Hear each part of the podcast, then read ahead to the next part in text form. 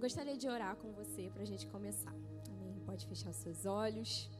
Pai, muito obrigada por esse momento. Obrigada porque nós temos o privilégio de acessar a tua palavra que é viva. Eu oro para que os nossos corações estejam abertos para receber. Que até agora o que foi gerado no nosso espírito se agite e prepare o nosso interior para receber mais.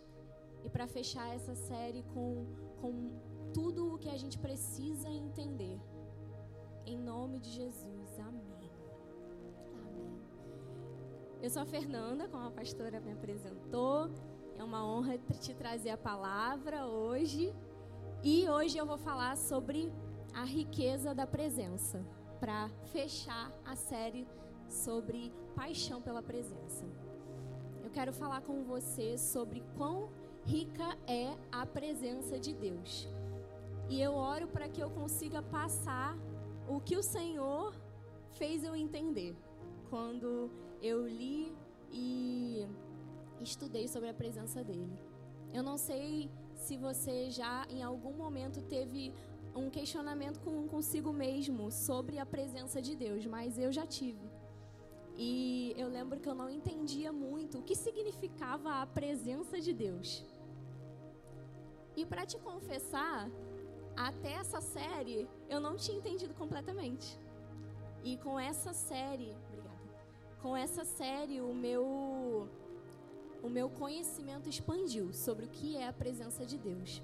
E eu creio que tem mais para hoje. Amém. Eu quero ler com você Colossenses 2, do 1 ao 3. Se você quiser abrir para acompanhar comigo. Colossenses 2, do 1 ao 3. Não sei se dá para botar aqui. Diz assim: Quero que saibam quantas lutas tenho enfrentado por causa de vocês e do que, dos que estão em Laodiceia, e por muitos que não me conhecem pessoalmente. Que eles sejam encorajados e unidos por fortes laços de amor, e tenham plena certeza de que entendem o segredo de Deus, que é o próprio Cristo. Nele estão escondidos todos os tesouros de sabedoria e conhecimento. Então eu quero fazer uma oração com você muito rápido. Você pode fechar os seus olhos. Pai, eu declaro nessa noite que nós vamos ser encorajados e unidos por fortes laços de amor. E eu declaro, eu oro para que eu e meus irmãos que tenhamos plena certeza de que nós entendemos o segredo de Deus, que é o próprio Jesus Cristo. Eu oro para que a gente compreenda que em Jesus estão escondidos todos os tesouros de sabedoria e conhecimento, e nós queremos esse tesouro, Senhor. Em nome de Jesus. Amém. Eu não sei se você já viu, quando eu estava lendo, a primeira coisa que me veio à mente foi aqueles filmes de caça ao tesouro. E eu não sei se você já viu um filme de caça ao tesouro. Mas sempre tem um personagem que é igual em todos os filmes de caça ao tesouro. Que é o personagem que ele tem o mapa. E esse personagem, geralmente, eu não vou falar todos, né? Porque eu nunca vi todos os filmes que existem. Mas nos que eu já vi, esse personagem, ele é muito seguro do caminho do mapa. Geralmente ele já leu o mapa várias vezes, ele é, ele tem aquela personalidade aventureira e ele lidera o caminho e ele é desbravador. Recentemente eu assisti um filme, eu acho que é por isso que eu lembrei disso. E o meu desejo é que a gente se sinta assim. Que a gente se sinta como os detentores do tesouro. E ainda que a gente não conheça completamente, porque até o final da nossa vida nós vamos conhecer a Deus, na eternidade nós vamos continuar conhecendo, que essa seja a nossa personalidade. A personalidade de um ousado aventureiro que sabe qual é o tesouro, que conhece o caminho, que chama outros, que vai na frente. Para isso, eu queria compartilhar a história de uma pessoa que foi assim que é Elias. Ele foi um desbravador, detentor do mapa do tesouro. E eu quero contar um pouquinho da história dele. Eu não sei se você já teve a oportunidade de ler a história de Elias, mas fazia muito tempo que eu não lia. E eu lembrava de algumas coisas específicas da vida dele. Mas eu quero compartilhar uma grande parte da vida dele. Porque quando eu li tudo por completo, fez muito mais sentido a caminhada dele. E ele foi um homem que ele viveu na presença de Deus. Então eu creio que ele tem muito a ensinar a gente sobre a riqueza da presença de Deus. Amém? Se você quiser abrir em 1 Reis 19, a gente vai chegar lá. E a gente vai ler juntos 1 Reis 19. Mas antes, eu quero contar uma parte da vida dele para você, para dar o contexto para depois a gente ler. Você já abriu 1 Reis 19? Pode deixar aberto e a gente vai chegar lá. Mas antes eu quero falar sobre algumas experiências que Elias teve. E a gente tem falado muito nessa série, nas séries anteriores, sobre a importância de orar, ler a palavra, ter intimidade com Deus. E hoje nada mais é do que uma soma, mais um ensino para enfatizar isso. E eu creio que Deus tem derramado esse, essa compreensão na igreja, nessa igreja. Então eu só quero contribuir para isso. Então vamos falar um pouco sobre a vida de Elias. Elias, ele foi um grande homem de Deus. Com certeza você em algum momento já ouviu falar sobre Elias. Mas ele andava na presença e ele tinha um relacionamento íntimo com Deus. E ele teve uma vida um tanto diferente. Por isso eu vejo Elias como essa figura do detentor do mapa do tesouro, que é sempre um personagem diferente. Ele tem roupas diferentes, ele tem uma personalidade diferente, ele se destaca de alguma forma. E Elias era esse homem, ele teve uma vida diferente. A palavra fala que. Vamos começar lá em Acabe. A palavra fala que Acabe era o rei de Israel na época que Elias viveu. E Acabe, ele, a, a palavra descreve ele como o pior dos reis até ali. Então, a, de todos os reis antes dele, Acabe foi o pior. Para a palavra descrever alguém como o pior rei até ali, eu, você pode imaginar que foi uma pessoa bem, bem horrível. Ele tinha uma vida pecaminosa, ele era casado com uma mulher que adorava o deus Baal, e ele também começou a adorar esse, rei, esse deus Baal. Esse era Acabe, que era o rei na época de Elias. E a palavra descreve que Elias, ele recebeu uma ordem de Deus para comunicar para Acabe e para o povo de que não choveria nos próximos anos. E é aí que começa a narrativa mais intensa da vida de Elias na palavra.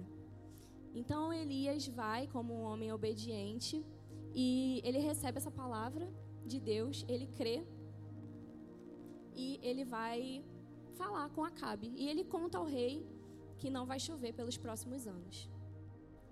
Nesse momento que começa uma história diferente na vida de Elias.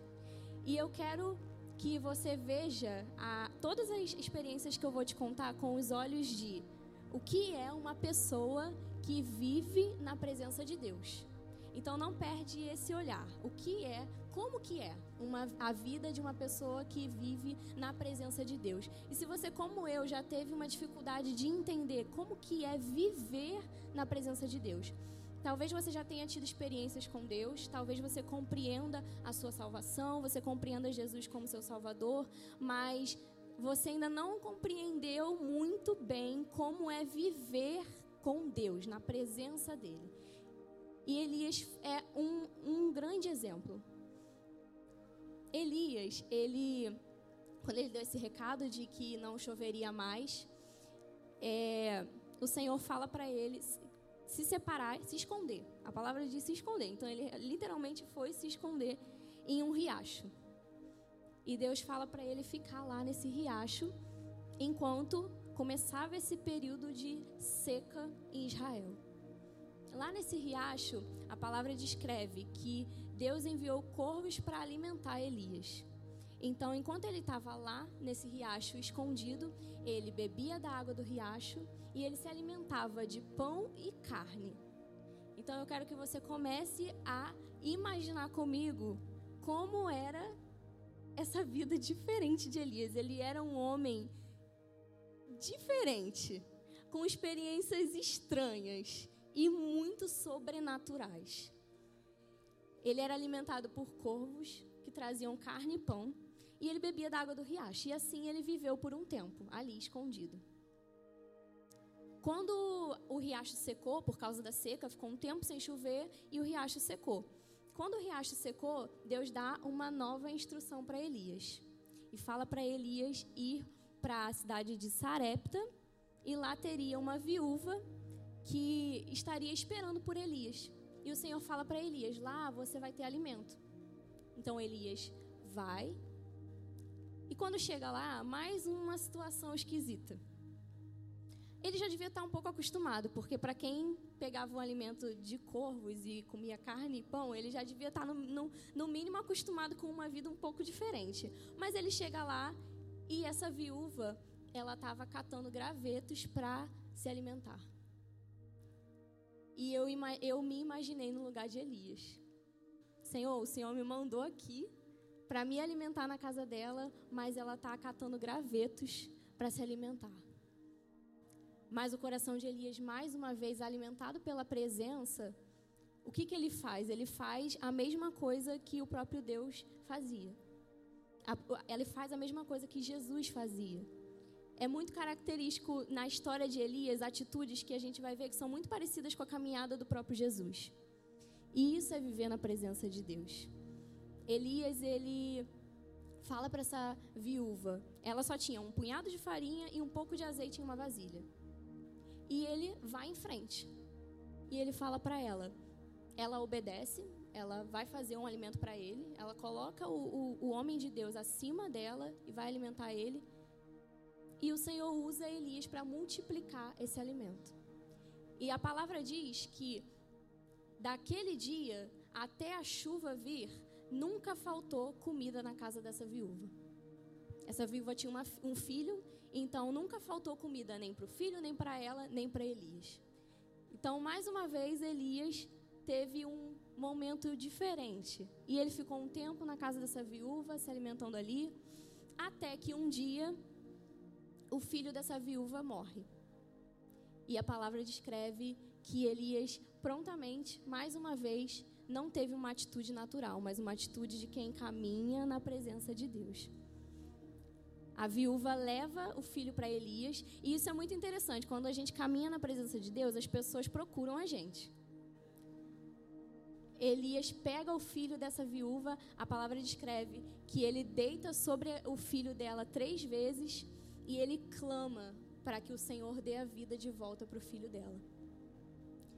Lá em 1 Reis 17, 22, diz assim: O Senhor ouviu a oração de Elias e o menino voltou a viver. Eu acho isso importante dizer. Eu acho importante que a palavra diz que o Senhor ouviu a oração de Elias. Isso aqui traz um senso de autoridade para o homem. Então não é só o menino voltou a viver, que já seria sobrenatural. Mas aqui é um senso de autoridade do homem Elias. Por causa da oração dele, o Senhor ouviu e o menino voltou à vida. Eu quero lembrar você o que o Senhor me lembrou nesse momento. Eu anotei aqui com um marca-texto para não esquecer. Nesse momento da história, o Senhor me lembrou que lá fora estava em seca, as pessoas estavam com fome, não chovia há anos. Mas Elias estava vivendo essa vida aqui. Uma vida diferente. A palavra narra a vida de Elias e não parece a vida de alguém que estava vivendo em um lugar seco. A vida dele estava diferente. E essa é uma vida na presença de Deus. Mas não acabou, porque Elias ainda fez muitas coisas doidas. Um tempo depois, a palavra descreve que foi no terceiro ano da seca, em 1 Reis 18. Elias, ele.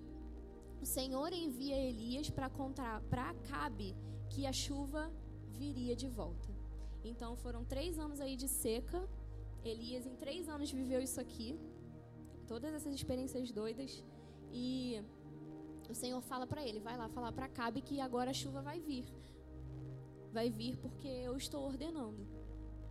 Lá em 1 Reis 18,15, diz que Elias fala assim: Tão certo como vive o Senhor dos Exércitos, em cuja presença estou, hoje mesmo me apresentarei ao rei Acabe. E Elias foi.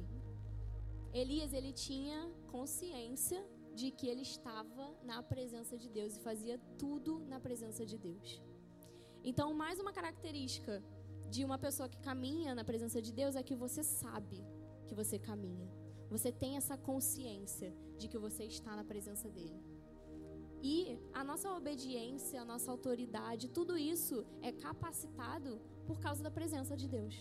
Então, por causa da presença de Deus, ele foi lá e ele sabia que ele podia ir lá e falar para Acabe o que fosse que o Senhor ordenasse. E ele foi. Elias ele encontrou com o rei e a palavra descreve que foi um encontro não só com o rei, mas com todo o povo de Israel e os profetas de Baal. Elias, ele sabia no coração dele que teria um confronto. Eu tenho para mim que ele foi preparado, porque a palavra descreve que foi muito prontamente todos esses passos, sabe, da vida de Elias. E quando chegou lá, Elias propõe que cada lado, um dele e um dos profetas de Baal, fizessem um altar para o seu Deus. Então eles pegaram o sacrifício, um animal, colocaram sobre o altar e Elias propõe a eles que eles peçam aos, ao, a Baal, aos, ao Deus deles, que acendesse esse sacrifício com fogo. A palavra descreve que eles ficaram de manhã até de tarde, gritando, pedindo que o Deus deles enviasse fogo. E Elias, como um homem ousado, acredito que depois de todas essas experiências, não tem como, não tinha como ele não ser um homem ousado. Ele fica falando: grita mais, grita mais alto, pede para eles, é, para o seu Deus mandar fogo. Mas não aconteceu. Então, à tarde, naquele momento do sacrifício, que era, um, era diário, Elias pede para que Deus mande fogo sobre o altar.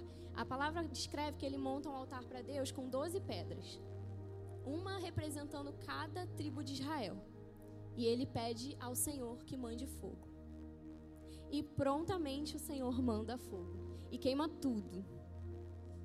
Nesse momento, muitos se rendem, se prostram. Depois, o Senhor dá uma instrução para que Elias mate os profetas de Baal. E mais uma vez, na presença de Deus, ele teve uma experiência sobrenatural. Em seguida, para se não fosse bastante, porque aqui eu já estava assim, meu Deus. Imagina, eu, eu fiquei pensando várias coisas. Imagina como ele deve ter ficado, assim, quase levantando voo de tão cheio da presença de Deus. Mas não bastante o rei Acabe foge. Não, primeiro, Elias tinha, o Senhor tinha falado para ele que a chuva viria. E a chuva veio. A palavra descreve que ele fala para o servo dele ir lá olhar que a chuva viria. O servo vai e volta, vai e volta. Ainda não, ainda não. E ele manda o servo sete vezes. Na sétima vez, o servo volta com a notícia: Eu vi uma nuvem do tamanho da mão de um homem.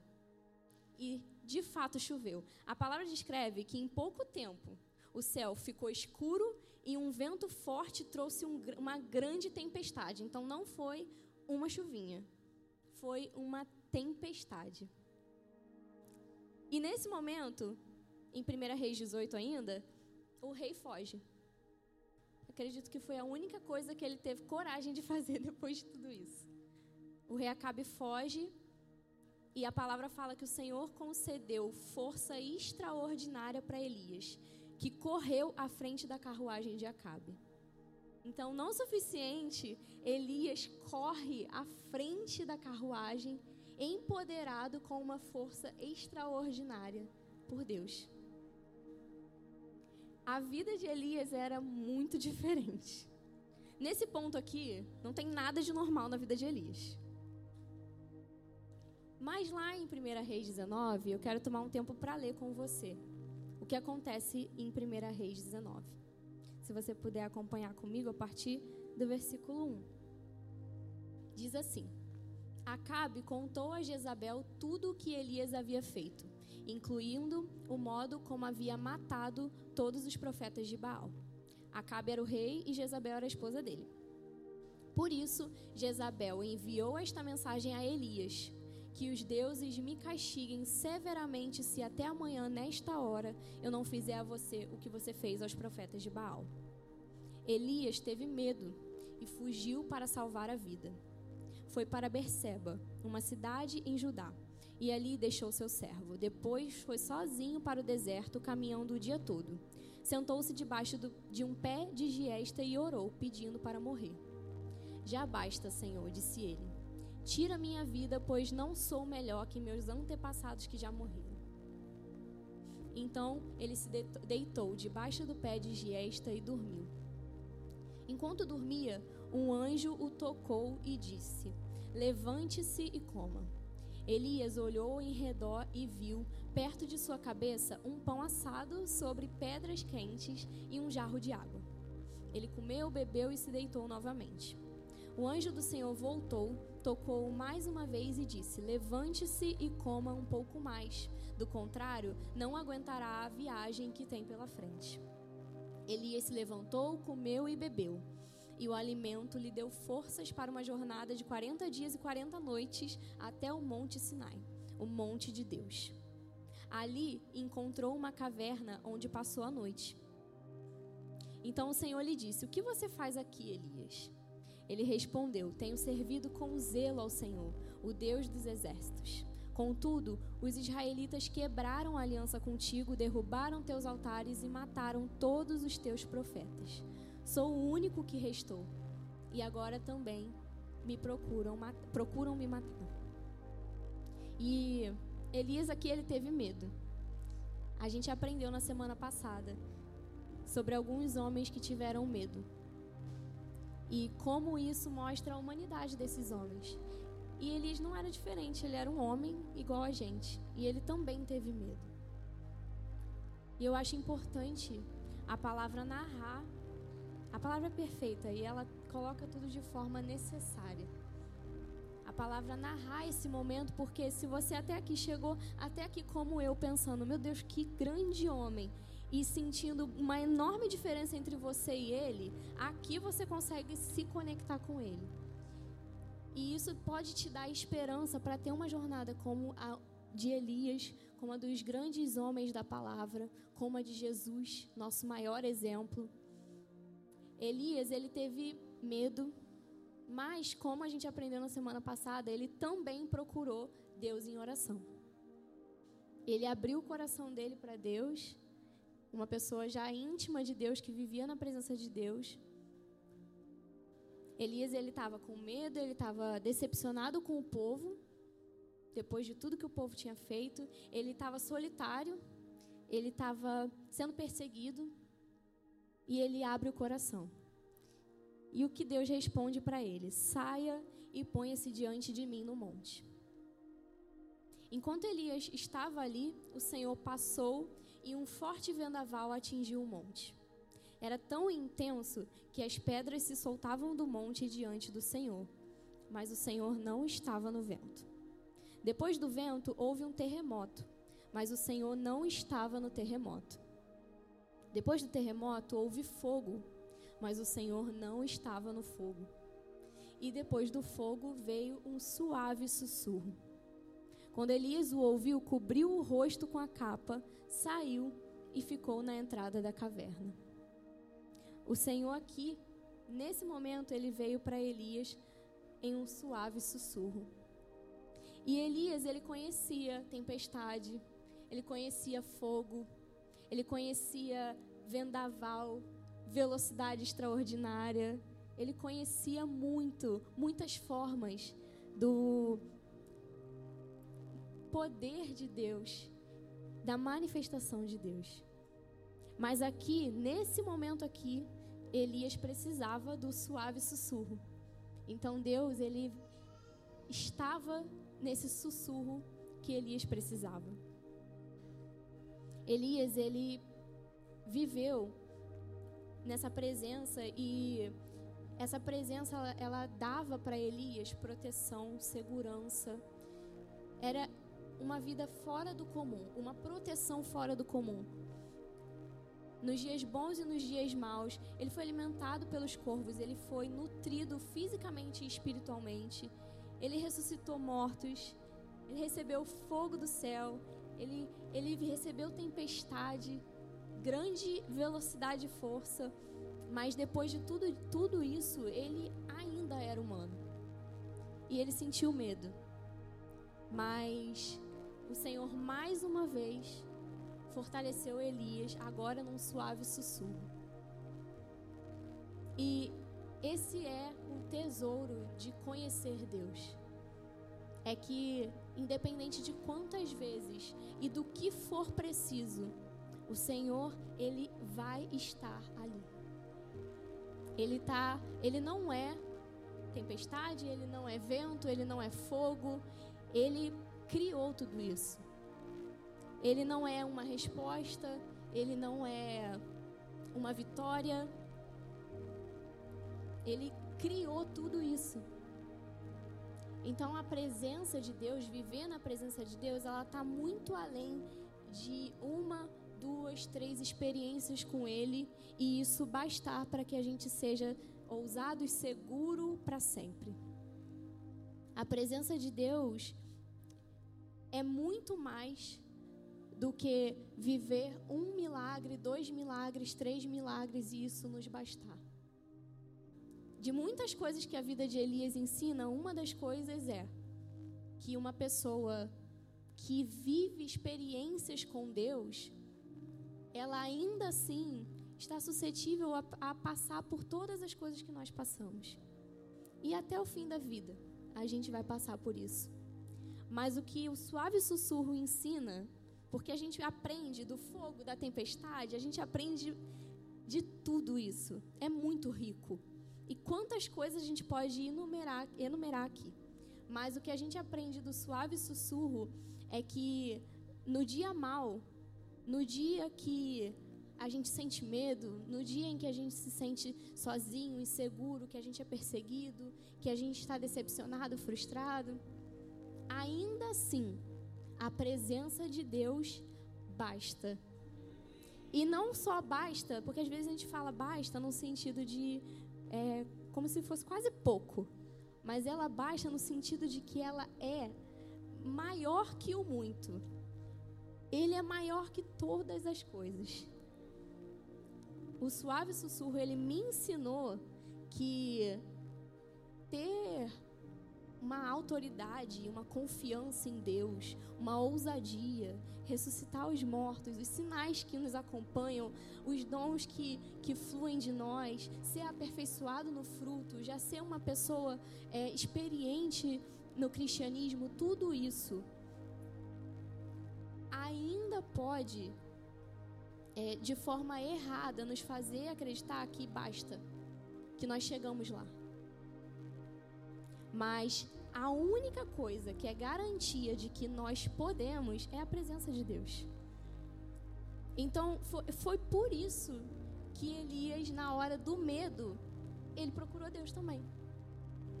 Por que, que ele fez a mesma coisa que ele fez em todas as outras experiências? Por que, que quando ele orou pelo menino para ressuscitar, ele orou para Deus e aqui ele também orou para Deus? Porque ele sabia que nenhuma experiência antes garantia ele nenhuma. É, é experiência a palavra, não tem outra palavra.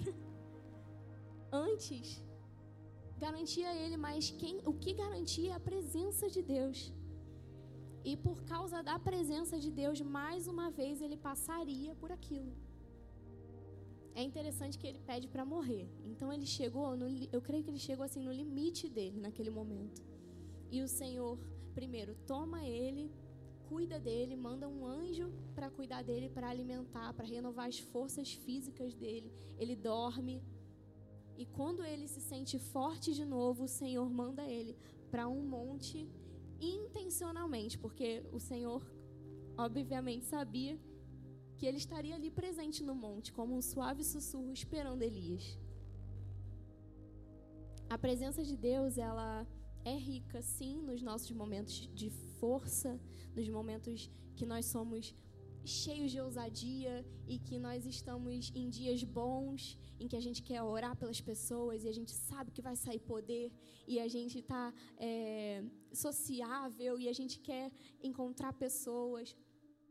Mas o Senhor, a presença de Deus também é rica nas nossas fraquezas, também é rica nos nossos momentos de medo.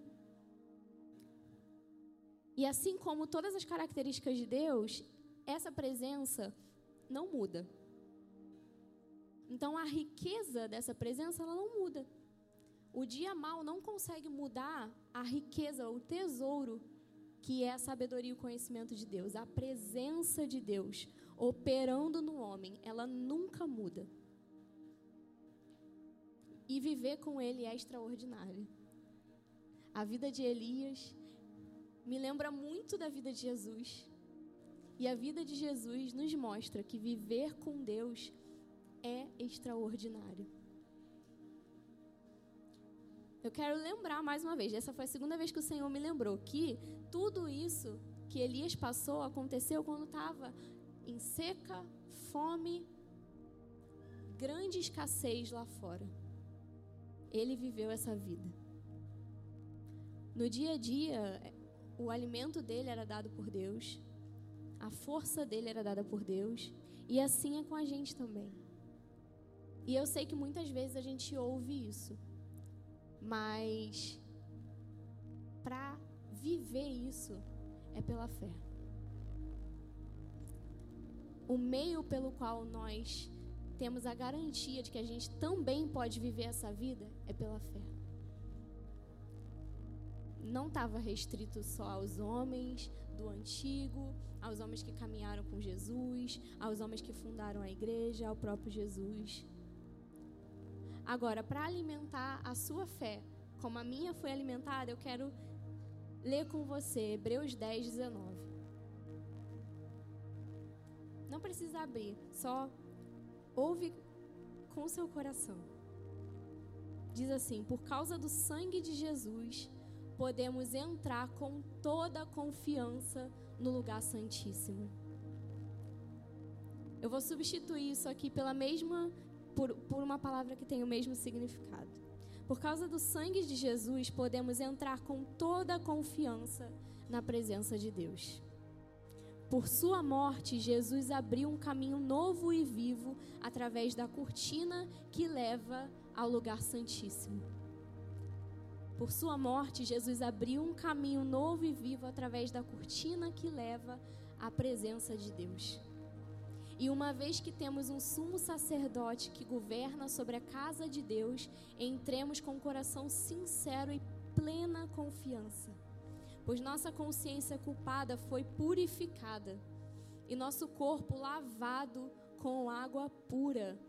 Nós temos livre acesso à presença de Deus.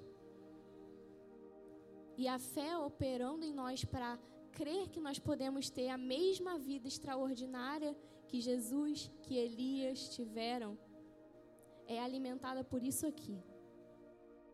Jesus Cristo, o nosso sumo sacerdote, enviado para salvar, para curar, para libertar e para abrir o acesso. Ele é o caminho.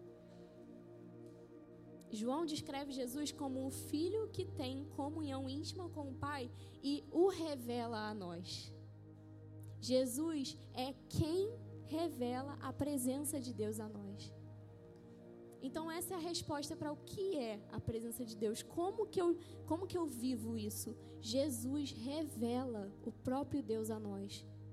E é com plena confiança e coração aberto que nós podemos chegar diante dele. Porque Jesus quem fez isso é muito, muito garantido. Não é só garantido não tem nada que possa vencer o que ele conquistou. O mesmo poder que operou em Jesus, que ressuscitou Jesus dos mortos, é o poder que ele garantiu que opere na gente também.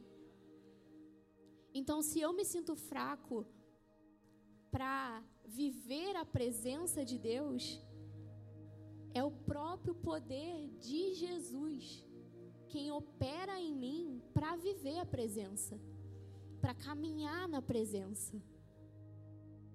O nosso livre acesso, ele é não só aberto, mas ele é garantido para sempre. E é um caminho que não muda, independente do que aconteça.